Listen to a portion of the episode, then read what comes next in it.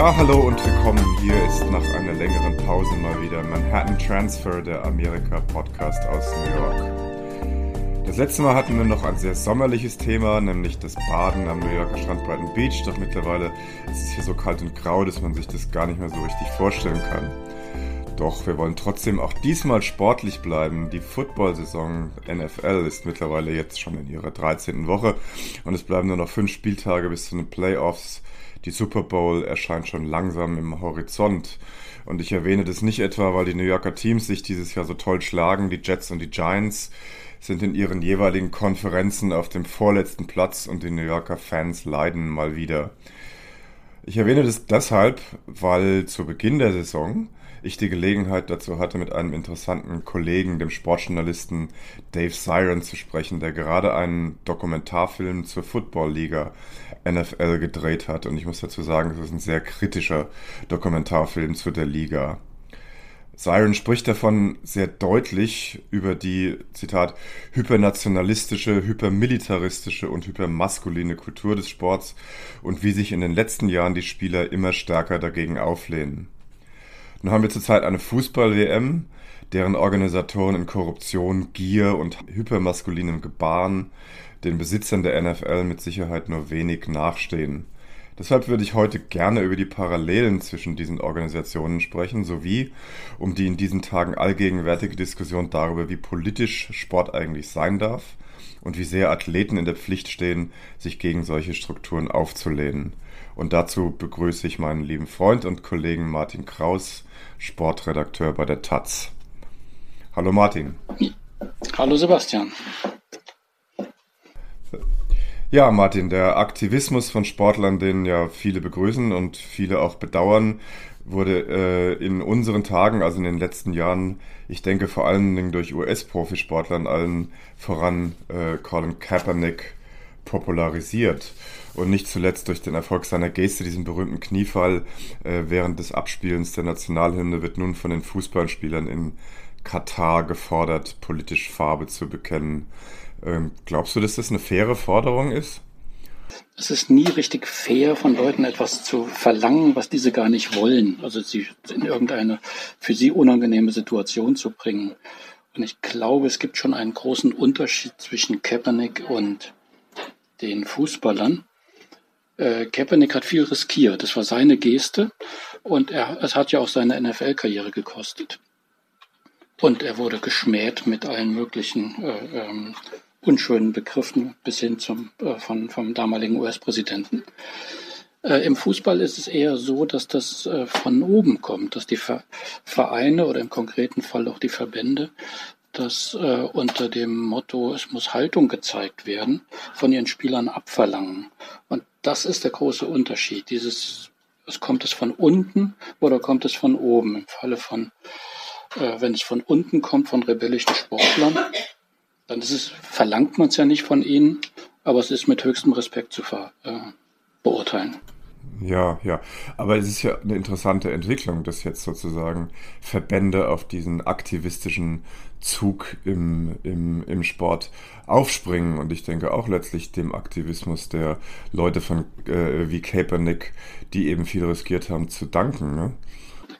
Das stimmt in gewisser Weise, aber es ist, man muss aufpassen, dass dieser Aktivismus nicht sozusagen zum Marketinginstrument wird, ähm, um sich von anderen Leuten abzusetzen. Das wird ja jetzt gerade bei der FIFA-WM massiv diskutiert, äh, inwieweit da Westeuropa sich nicht als besonders gut inszeniert, um damit sozusagen eine Machtressource, Menschenrechte als Machtressource zu nutzen. Ähm, ich bin da etwas unentschieden, wie ich das beurteilen soll. Aber aufpassen muss man auf diese Entwicklung schon. Ja, ja, ja. Ähm, Dave Ziron hat ja in seinem Film und auch in einem Interview mit mir, das wir später hören, davon gesprochen, wie die, wie die, wie die NFL ja sozusagen auch äh, jetzt in ihren Marketingaktivitäten sich, sich für soziale Gerechtigkeit einsetzt und so weiter und so fort. Und er, er sieht es so ein bisschen ähm, als Beschwichtigungsstrategie, das, das, äh, also eigentlich als eine perfide Art und Weise, äh, sie, dann doch zum Schweigen zu bringen. Ist das sozusagen vom Seiten der Verbände wie, wie vom DFB auch so zu, auch so zu sehen und so zu beurteilen? Inwieweit das eine perfide Strategie ist, das weiß ich nicht und würde ich eher mal nein vermuten, dass es nicht so ist. Also ich vermute keine große Strategie, zumindest keine Antisportler-Strategie. Ähm, wenn man sich aber die US, äh, in den USA entwickelten äh, Athletic Resistance, diese ähm, Sportler als äh, Sportler, die, die ihren Sportart als Widerstandstätigkeit nutzen, sich anschaut, dann merkt man ja schon, dass es immer auch viel mit Interessenvertretung zu tun hatte. Schwarze Sportler ermächtigen sich selbst, um gegen Rassismus zu protestieren. Es geht um um Athletenrechte und so weiter. Und diese Interessenvertretung, die spielt ja in diesen aktuellen Diskussionen gar nicht so keine Rolle.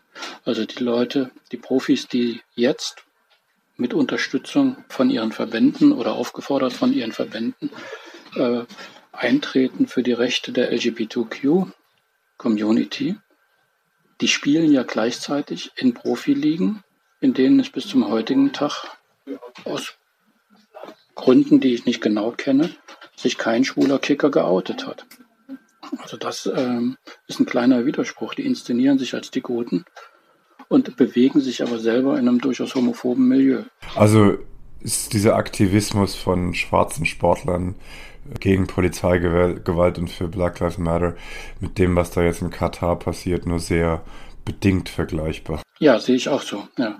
Also auch ein, ein, ein Superstar der NBA läuft natürlich Gefahr, in einer Polizeikontrolle, in einer Polizeikontrolle zu geraten und, und äh, Rassismusopfer zu werden.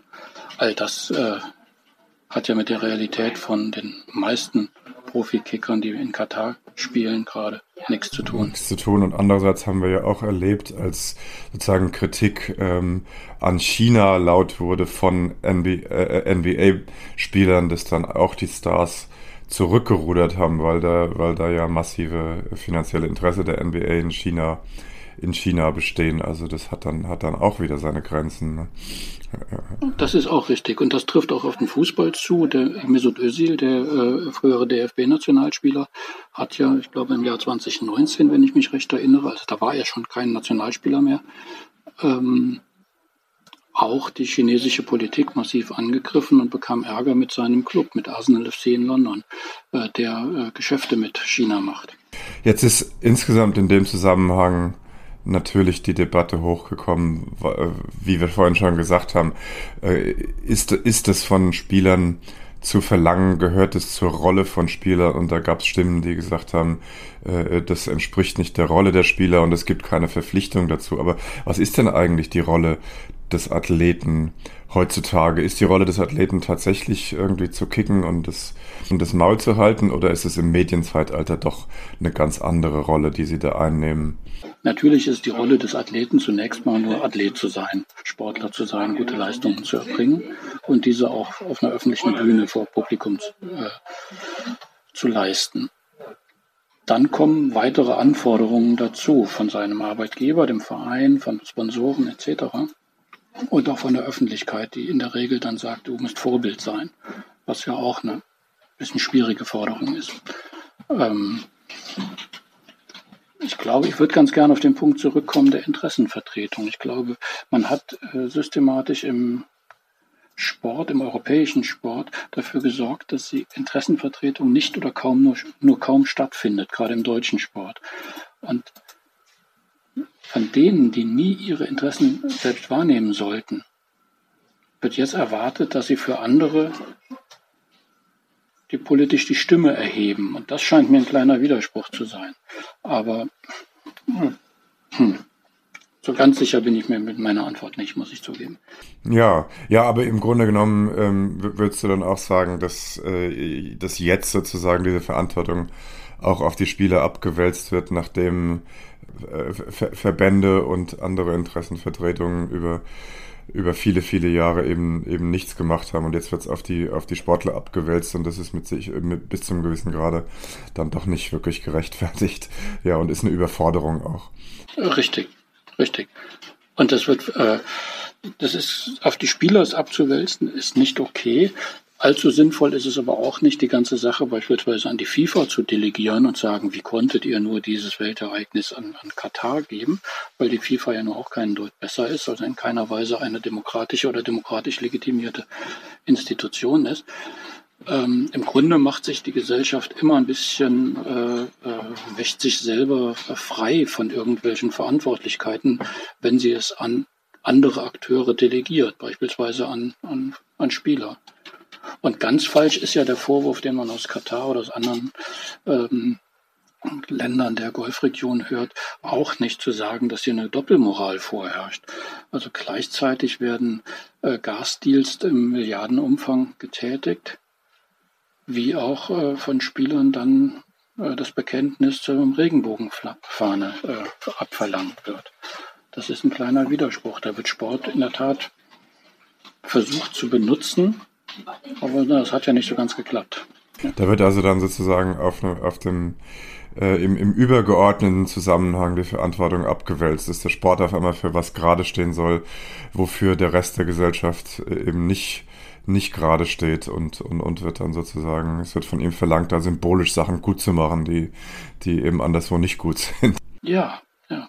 Der Sport gilt immer als das ähm, als das Gute schlechthin. Das ist das Image des Sportes. Da klappt immer alles, da ist die reine Leistung, da ist keine Diskriminierung, da sind junge sportliche Menschen mit sexy Körpern, äh, das ist ein toller Zeitvertreib, das ist, äh, da lernt man Verantwortung, da lernt man mit seinem Körper umgehen, alles Mögliche, ganz toll. Man lernt die Welt kennen, Völkerverbindung über Sport. Das wird alles auf den Sport projiziert. Und das stimmt ja nicht, das weiß ja jeder. Aber und dies, mit diesem Image wird jetzt nach Katar gefahren und gesagt, unser Sport ist prima und da dürfen alle Schwulen Fußballprofi werden bei uns. Ähm, ja, und stimmt ja auch nicht. Ja, ja, ja. Ändert sich das bis zu einem gewissen Grade jetzt doch, doch langsam, dass der Sport nicht mehr das Gute sein soll? Ich meine, ich habe ein bisschen das Gefühl, man begreift jetzt, dass er eben nicht das Gute ist, wobei man das natürlich schon hätte längst begreifen äh, können. Aber der Anspruch ist irgendwie immer noch da, ne? Ja. Der Anspruch ist da. Ich glaube, es ändert sich in der Tat. Ob sich das schnell genug ändert oder ob es da wieder Rückfälle gibt, das weiß ich nicht. Wahrscheinlich äh, ist das ja keine lineare Verbesserung. Aber ja, in der Tat hat sich vieles verbessert. Also das muss man sich nur mal angucken. Natürlich, äh, ich, ich kritisiere ein bisschen diese ganze Aktion mit der Regenbogenbinde. Aber wie war das denn vor mehreren Jahrzehnten? Da muss man also ja die Weltmeisterschaft 1978 in Argentinien. Da haben die, das DFB-Team einen bekennenden Wehrmachts, äh, einen bekennenden Neonazi, der Wehrmachtsoffizier war, ins Camp eingeladen, um die Mannschaft zu äh, motivieren. Also von sowas sind wir ja zum Glück weit, weit weg. Ja, also, also das Bewusstsein, das, das wächst lang, langsam und der Sport an sich wird zumindest ein konfliktreicheres reicheres Feld. Jetzt ähm, würde ich mal gern drauf, drauf kommen. Der Davis Siren, der spricht ja schon immer davon und das hat er ja in seiner ganzen Karriere als Sportjournalist auch gemacht, dass Sport immer schon politisch ist und dass wir da gar nicht dran vorbeikommen. Und ich glaube, du würdest dem auch stark äh, zustimmen. Und im Zusammenhang von der NFL spricht er eben von der Militarismus und von der Gewaltverherrlichung, die dieser Sport repräsentiert und dann auch mit einem ganz offenen Schulterschluss mit dem Militär dann auch untermauert. Jetzt, wie ist es denn ähm, beim Fußball? Was ist denn vom Fußball a priorisch politisch? Also was, was symbolisiert zum Beispiel so eine, so eine Weltmeisterschaft in einem politisch-gesellschaftlichen Feld? Ja. Na, der Fußball ist erstmal politisch schon, weil er historisch entstanden ist, weil er in einem bestimmten historischen Raum entstanden ist, ähm, als eine bürgerliche Veranstaltung, wo Menschen ähm, äh, als Gleiche sich begegnen. Damit konstituiert er natürlich auch bestimmte Besonderheiten, dass, dass nur Männer spielen und so weiter. Und wenn man das auf die WM jetzt überträgt, die Geschichte der Fußballweltmeisterschaft war immer eine Geschichte der, der europäischen, lateinamerikanischen äh, Verbindung. Also bis endlich Asien oder bis endlich afrikanische Länder dabei sein durften, dauerte ewig.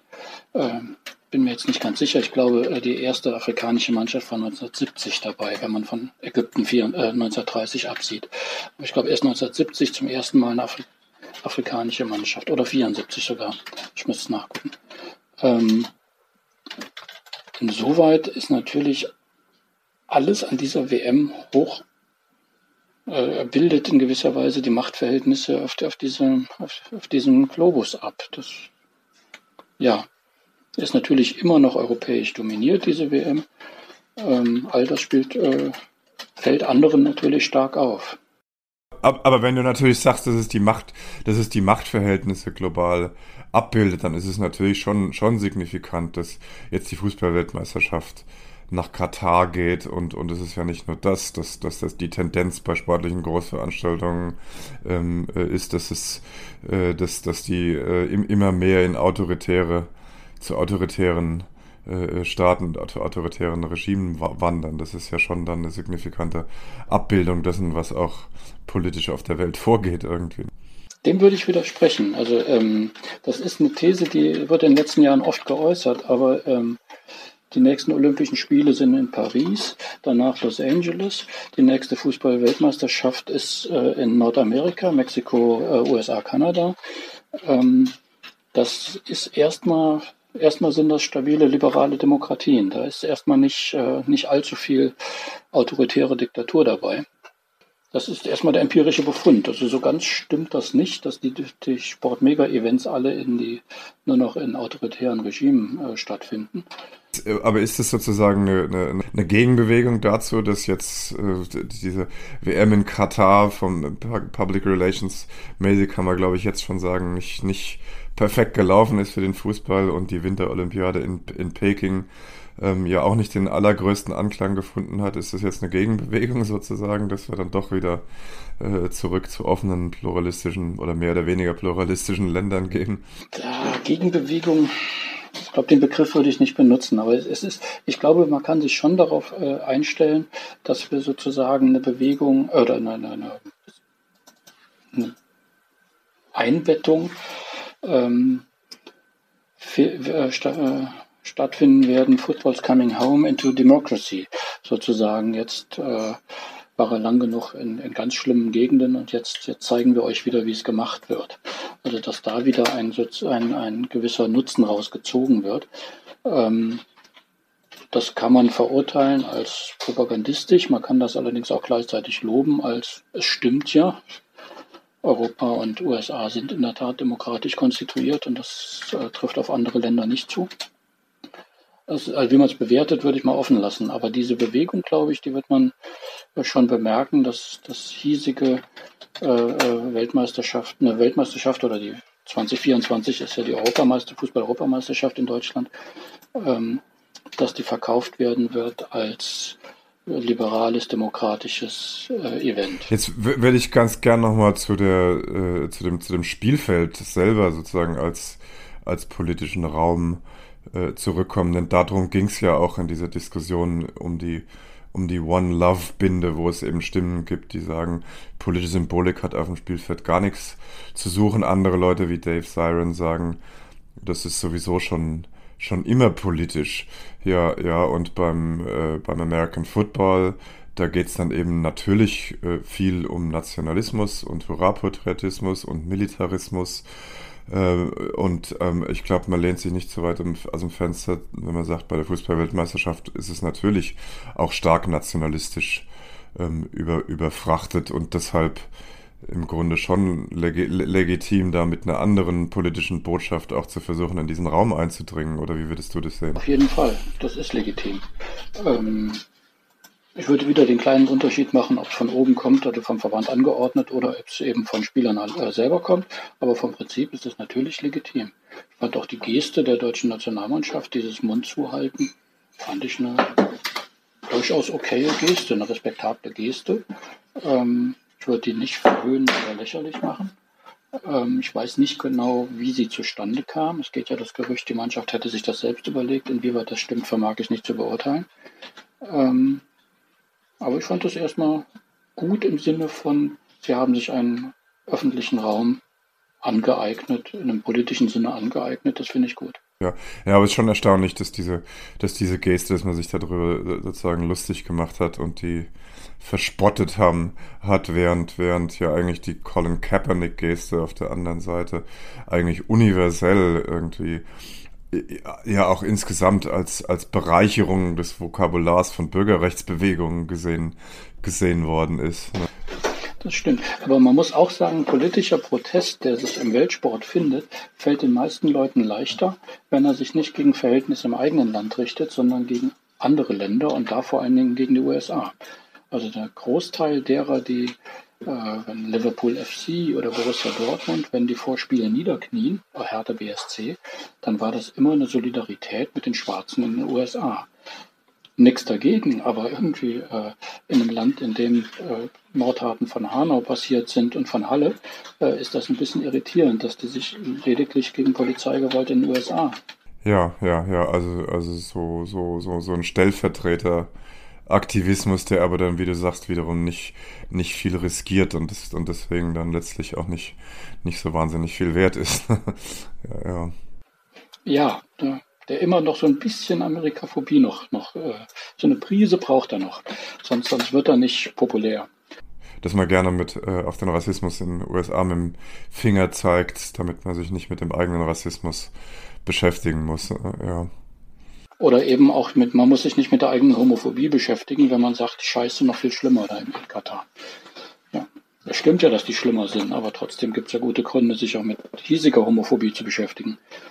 In der Tat. Und gerade in diesem, in diesem System Fußball, wo du, wie du gesagt hast, es, mir ist äh, jetzt bis auf Hitzelsberger, der es nach seiner Karriere gemacht hat, kein, kein aktiver LGBTQ-Spieler bekannt oder, oder kennst du ir irgendjemanden? Also offen kenne ich niemanden, also in den Top-Ligen. Es gibt, glaube ich, in der US-Liga einen, es gibt, glaube ich, in der schwedischen zweiten Liga einen und so weiter.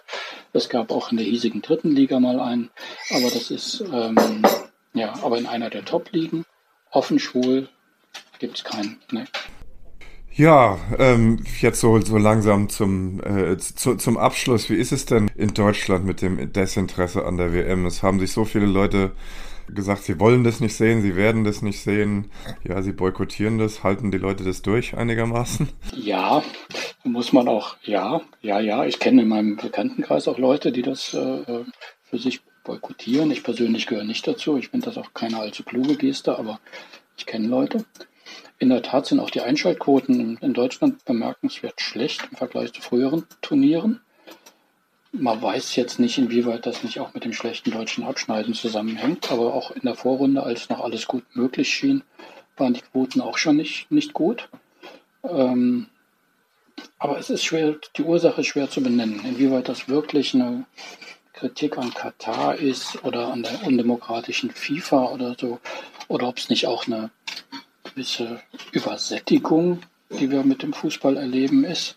Also wir erleben ja neben der klassischen Bundesliga und WM, EM gibt es jetzt eben die Champions League, es gibt die äh, ähm, Club WM, die Nations League, es gibt ja immer mehr Wettbewerbe. Die FIFA überlegt, ähm, die WM alle zwei Jahre stattfinden zu lassen. Ähm, das kann natürlich irgendwann zu einer Übersättigung des Marktes führen und dann haben die Leute einfach die Schnauze voll von Fußball. Das kann passieren. Also, aber du glaubst nicht, dass es eindeutig irgendwie so, ein, so, eine, so eine, Abkehr von diesem äh, äh, nur offen, immer offenkundiger, korrupten System ist und dass man ihnen tatsächlich äh, eine Botschaft aussenden senden will, die dann unter Umständen äh, durch äh, sinkende Werbeeinnahmen dann auch zu irgendeiner Form von, von Reform führt. Nee, ich, ich wünschte, es wäre so, aber ich sehe es nicht. Ich sehe auch eher so, dass, dass alles, was diskutiert wird über FIFA und über Fußball und Missstände, dass das diskutiert wird unter dem Gesichtspunkt, hm, ja, schade, wir haben leider nichts anderes. Also die, man denkt sich meistens, Weltfußball kann einfach nur von der FIFA organisiert werden. Als ob es da nicht und, und wenn, dann müsste die sich langsam irgendwie demokratisieren, reform, äh, reformieren aber dass prinzipiell auch jede andere Form von Sportorganisation denkbar ist, auch demokratisch und nicht unbedingt von einem Verband wie dieser FIFA, das spielt in der Diskussion hierzulande überhaupt keine Rolle. Ja, ja, ja, du hast dich ja mal, äh, du hast ja auch mal äh, länger zum Beispiel über die Arbeiterolympiade in den 20er Jahren gesch geschrieben. Also es ist ja nicht so, dass es sowas nicht durchaus mal gab, ne? Es gab Arbeiterolympiade, es gab Frauenolympiade, es gab, ähm, gerade wenn man den Frauenfußball anguckt, gab es alternative Organisationen, die sehr erfolgreich waren. Und in dem Moment, wo die erfolgreich wurden, hat sich die FIFA draufgesetzt oder die nationalen Verbände draufgesetzt und gesagt, so jetzt machen wir das. Also die Frauenfußball-WM gab es 1970, 71 mit sehr, sehr großem Erfolg von einem unabhängigen Verband organisiert. Und dann hat die FIFA bemerkt, hoppla, die Frauen könnten uns irgendwie über das Ruder, äh, äh, wie sagt man, das Ruder ablaufen, ne? egal, den Rang ablaufen. Ähm, den, genau. Ähm, und dann hat die FIFA reagiert und gesagt, dann legalisieren wir das und organisieren das unter unserem Dach. Und so passiert es immer. Ja, gut, ich danke dir. Ähm, schönen Gruß nach Berlin und viel, viel Vergnügen noch bei dem, bei dem Rest der, der WM. Wie du sagst, du boykottierst sie wirklich. Richtig, ich boykottiere nicht. Ich gucke es mir auch heute wieder an. Ja? Ja. Ja, ja, ich bin da auch nicht so konsequent. Okay, danke und schönen Gruß. Ja, ja danke, Arthur. Vielen Dank. Tschüss.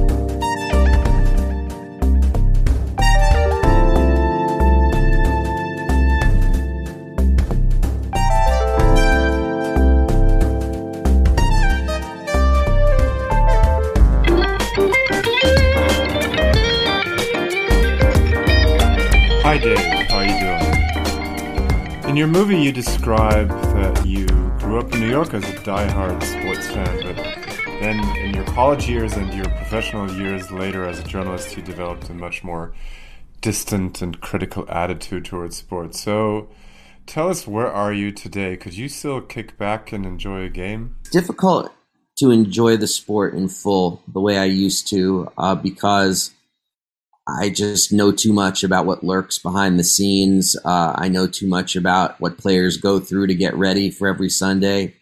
I know too much about the pain that's involved with playing this sport.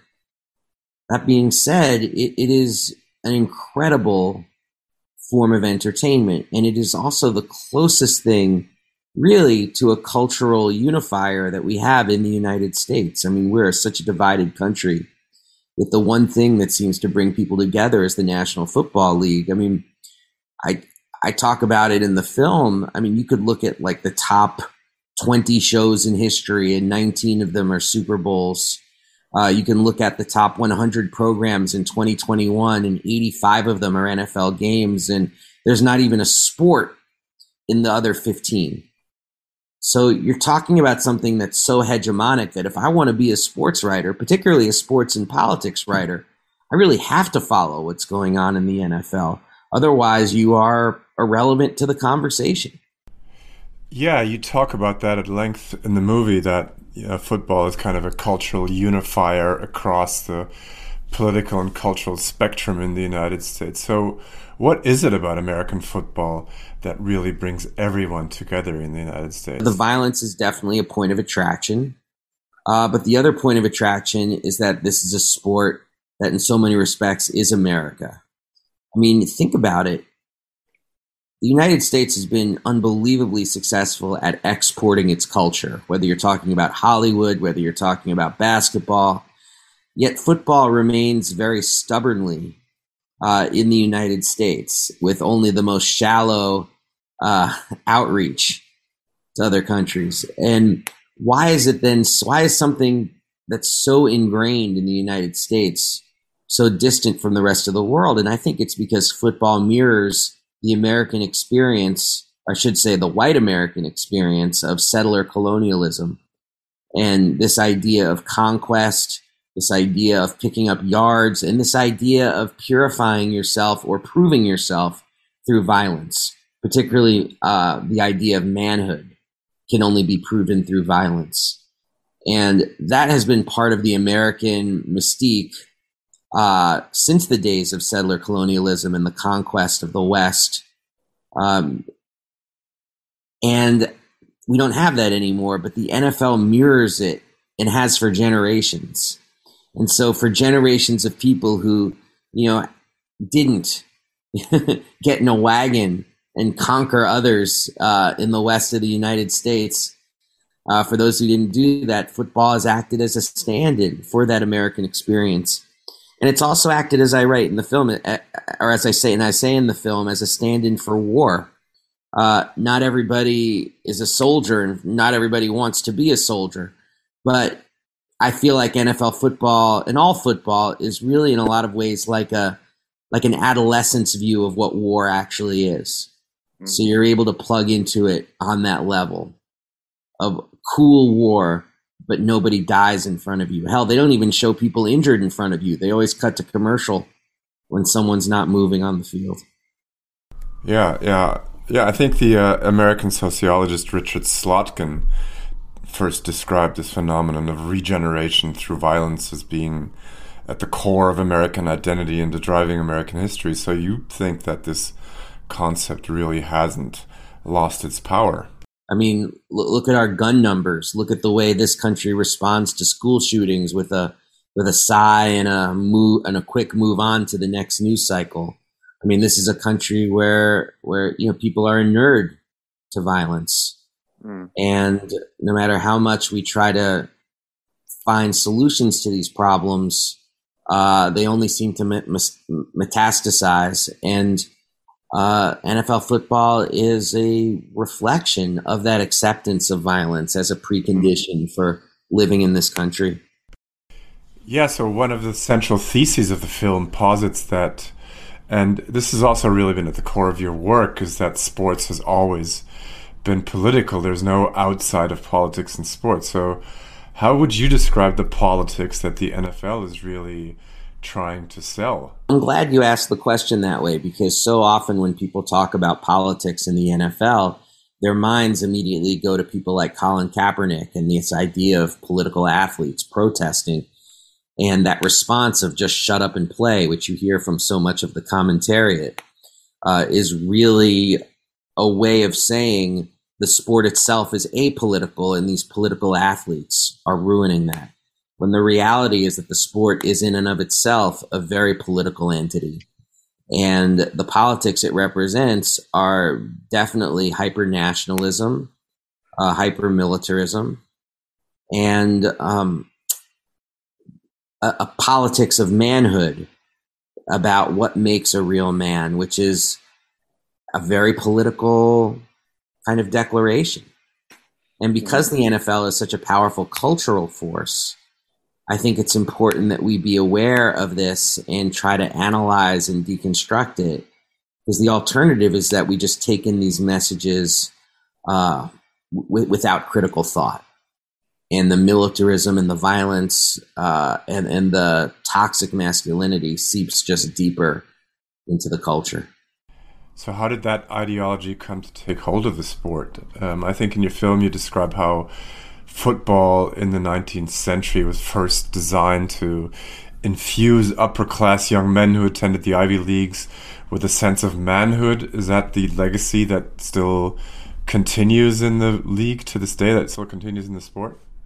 Yeah, I mean, I think what you just said, first of all, is how it did begin. Uh, like from the beginning, the roots it put down were about violence, were about manhood and it was in the Ivy Leagues because it was seen as a substitute for war or westward expansion where and, and people felt like there was a real crisis in manhood in the United States that the children of the ruling class were uh, just way too, uh, as they put it, weak and feminized uh, to be rulers for what they all saw as the potential for an American century in the 20th century. So you had people like Teddy Roosevelt saying that violent sport was the way that we could actually ready young people uh, because there wasn't a, a, war for them necessarily to fight in, or if there was, maybe they wouldn't fight anyway uh, because of their class position. So that was the origins of football, and it came with a lot of death on the field, uh, which they had to change and form. That's why the NCAA even exists was as a way to regulate the violence uh, that took place on the field but it doesn't really become a part of the American psyche, I don't think, until the age of television. I mean, it is really the perfect sport for television. Baseball might be the perfect sport for radio. Uh, basketball might be the best sport to watch in person, hockey as well. But it really is football that's made for TV. Uh, and there are a lot of reasons for that. I mean, there, there, there are delays in football that allow for commercials.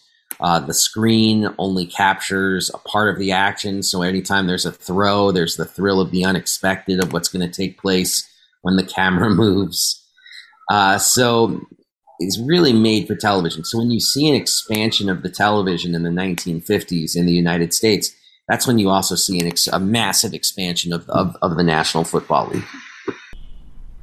Yeah, so in the film, you described that by the Nixon era, by the 1960s, the NFL had really become kind of a willing propaganda arm for the government to sell the Vietnam War. So, how, how did that come to pass? Yeah, I mean, it happened because uh, Pete Rozelle, uh, who is the commissioner and the most powerful, powerful commissioner ever of the National Football League, he saw the power of both television and the power of aligning uh, with U.S. militarism as opposed to aligning with the counterculture. And when the counterculture did inevitably begin to seep into the NFL, steps were made to make sure it was as depoliticized as possible, uh, which I do talk about in the film. So it could have the sheen of rebellion for public relations purposes, but no actual content. So it really does all go back to Pete Rozelle, who really was a kind of genius, a forward thinking genius um, in understanding the different factors that I'm very critical of in the film. Because, you know, I'm critical of them because I feel like I understand this country. And Pete, Ro- Pete took advantage of our love of television, our love of violence, because he had a very clear idea of what this country was as well. So, at the very beginning of the culture wars that we're still experiencing today in the United States, the NFL clearly took a side. Yeah. And that's why I spend so much time in the movie, a significant amount of time on a rather obscure player named Dave Meggyesy, uh, because I think it's it's such an um, untold part of NFL history that there was a player who was a starter who turned away from a contract, turned away from money, uh, because he saw the love of the league as having an impact on U.S. support of the Vietnam War and he could not uh, stomach the idea that he was doing anything which supported what he saw as an immoral and illegal war. And then he was sidelined just the way that Kaepernick is sidelined today. That really wasn't the end of the NFL helping the government sell unpopular wars to the general public. Where do you think the forces within the NFL come from that lend the sport to this sort of propaganda? Is it really the owners? Franchise owners in the National Football League, they're they're billionaires. Uh, they tend to be very conservative politically, and you know Pete Rozelle put the NFL on this road, but he had very wealthy backers who are glad to see it. I mean, in the in the question of the culture versus the counterculture, you know, NFL you can't get more establishment than NFL owners, and that has graduated downward through the generation because um, NFL ownership does tend to get passed down through families, uh, which, which, creates its own problems, and it creates a political continuity which is very right wing. So the NFL is kind of an oligarchy in its own right, right? the NFL ownership oligarchy is very real. I mean, like an oligarchy, uh, it gets uh, weaker intellectually with every generation. At the end of your movie, you strike a somewhat more hopeful tone in regards to the NFL's capacity to change. Is it the owners that are still standing in the way of that change? Oh, yeah, absolutely. But there's also a new generation of rebel athletes, and we can't ignore that at all. And these rebel athletes have a tremendous amount of potential uh, to upset the sport going forward. I mean, the wine is out of the bottle athletes realize in the NFL that they have this incredible platform. Now, they also have unguaranteed contracts, and a typical career lasts only three and a half years. And that those will always be uh, blockages uh, to the kind of flowering of player politics. But we've passed the day when athletes are expected to just shut up and play. Whether you agree with it or disagree with it, our expectations need to be changed the fact that athletes are uh, discovering their political voices has kind of been a phenomenon throughout professional sports and not just in the United States in the recent years. So, where do you think that this wave, this current wave of athlete activism, really originates? Well, a lot of reasons, but I think fundamentally, and this is true in throughout the history of sports, is that athletes get confidence from social movements, and the social movement of the Black Lives Matter movement, uh, which is international in scope, I, I think really changed players politically and made them feel like they couldn't just be on the sidelines, to use a sports metaphor, that they needed mm-hmm. to be in there building the struggle, uh, and felt a real connection to their communities, that their wealth and privilege uh, was not did not disconnect them from where they came from. So there's that, but it's not just the Black Lives Matter movement. It's also the growth of social media over the last decade and the ability of athletes to be able to go around uh, the media, which can be very conservative in the sports world, and speak directly to their fans and feeling liberated to speak directly to their fans. So I really do think it's the presence of social movements. Uh, it's the it's the um, the growth of social media, but also let's not forget that courage is contagious.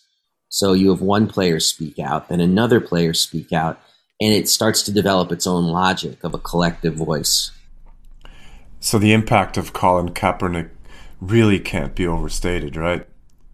Yeah, and even though Colin is not a particularly public figure these days, uh, what he did, his great contribution, was that he bequeathed to the struggle a method of protesting, of taking that knee during the anthem.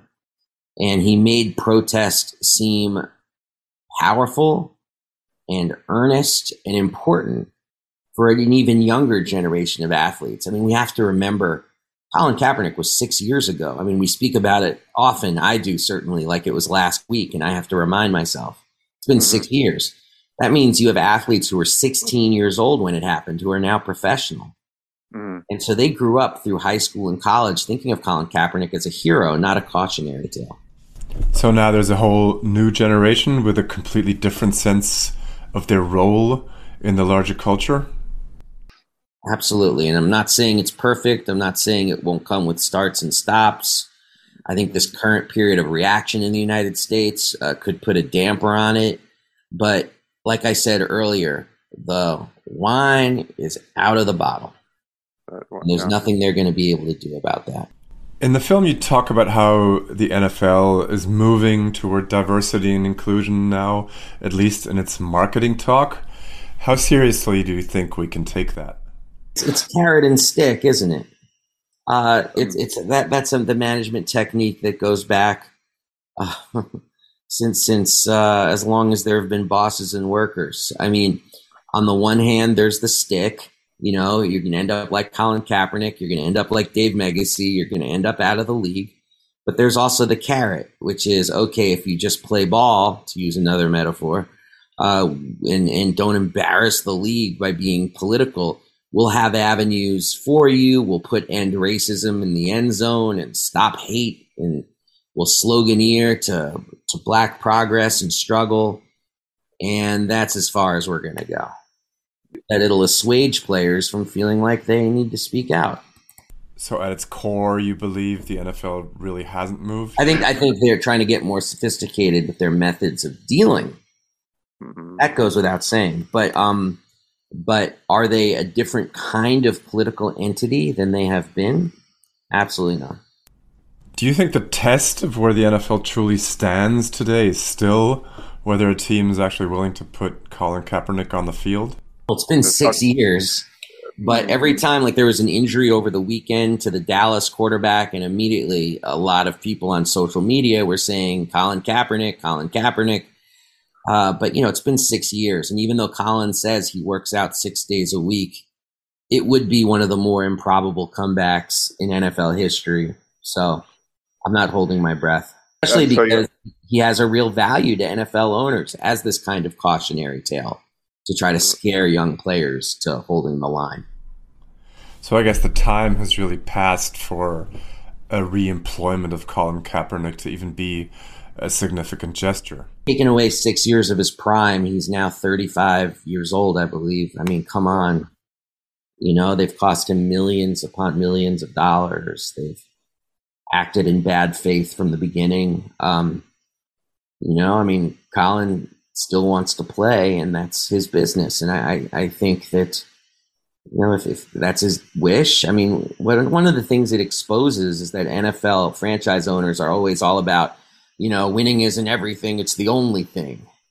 And here's a case where they can improve their club by bringing this guy on, and they've decided though that he has more value, as I said, as a cautionary tale.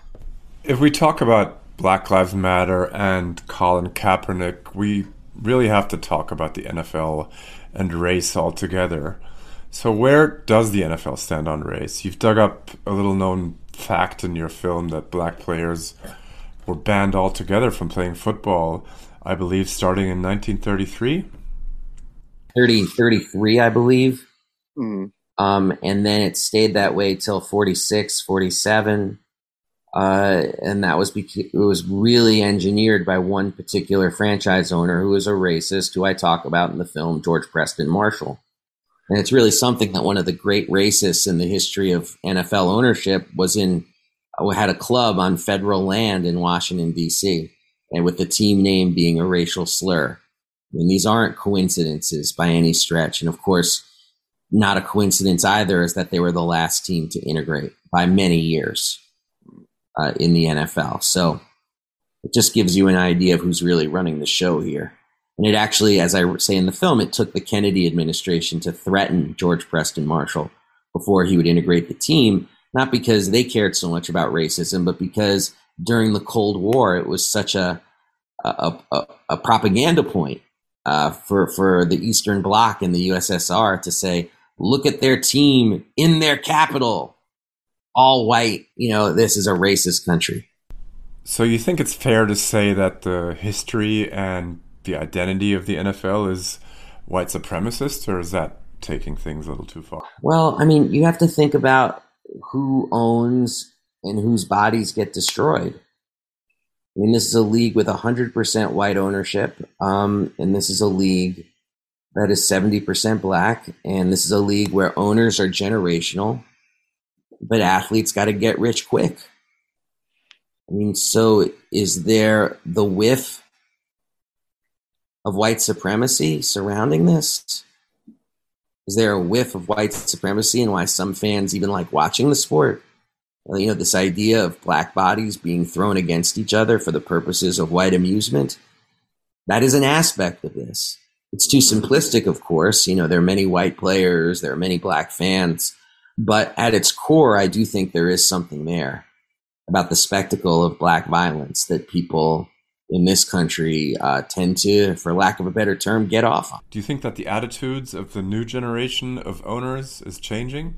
I need to see it first. I mean, you, they say things, but then they don't sign Kaepernick.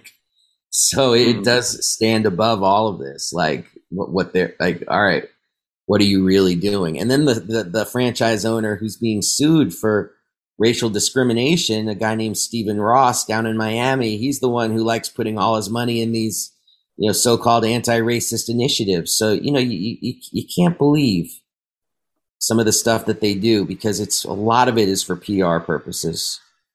So it's tough to point one out and say, boy, that's a great anti-racist right there because that doesn't really exist. So you paint a really bleak picture of the toll that the sport takes on the athletes' bodies. I mean, in your film, you document how really 100% of players walk away from the sport with serious long term health issues. So, can anyone really separate the sport from this sort of violence and destruction?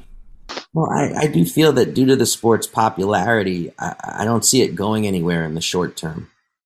You know, a journalist named James Reston once said that America is much better at covering revolution than evolution, and I do believe that there is a uh, there is no revolution against the NFL. There's my little film against this multi-billion-dollar leviathan. But from an evolution perspective, you know, the, there there is an existential threat against the league, which is that people will become disgusted by the dirty dealings, by the injuries, by the by the, the, the rank right wing money laundering that happens through publicly funded stadiums and supports right wing institutional building and capacity building, institution building, I should say, and capacity building. Uh, and that, that, that's all, that, that's very real too. So the sport will be defended by its diehards until there's no more sport. thank you so much for this interview. Yeah, that was a good interview.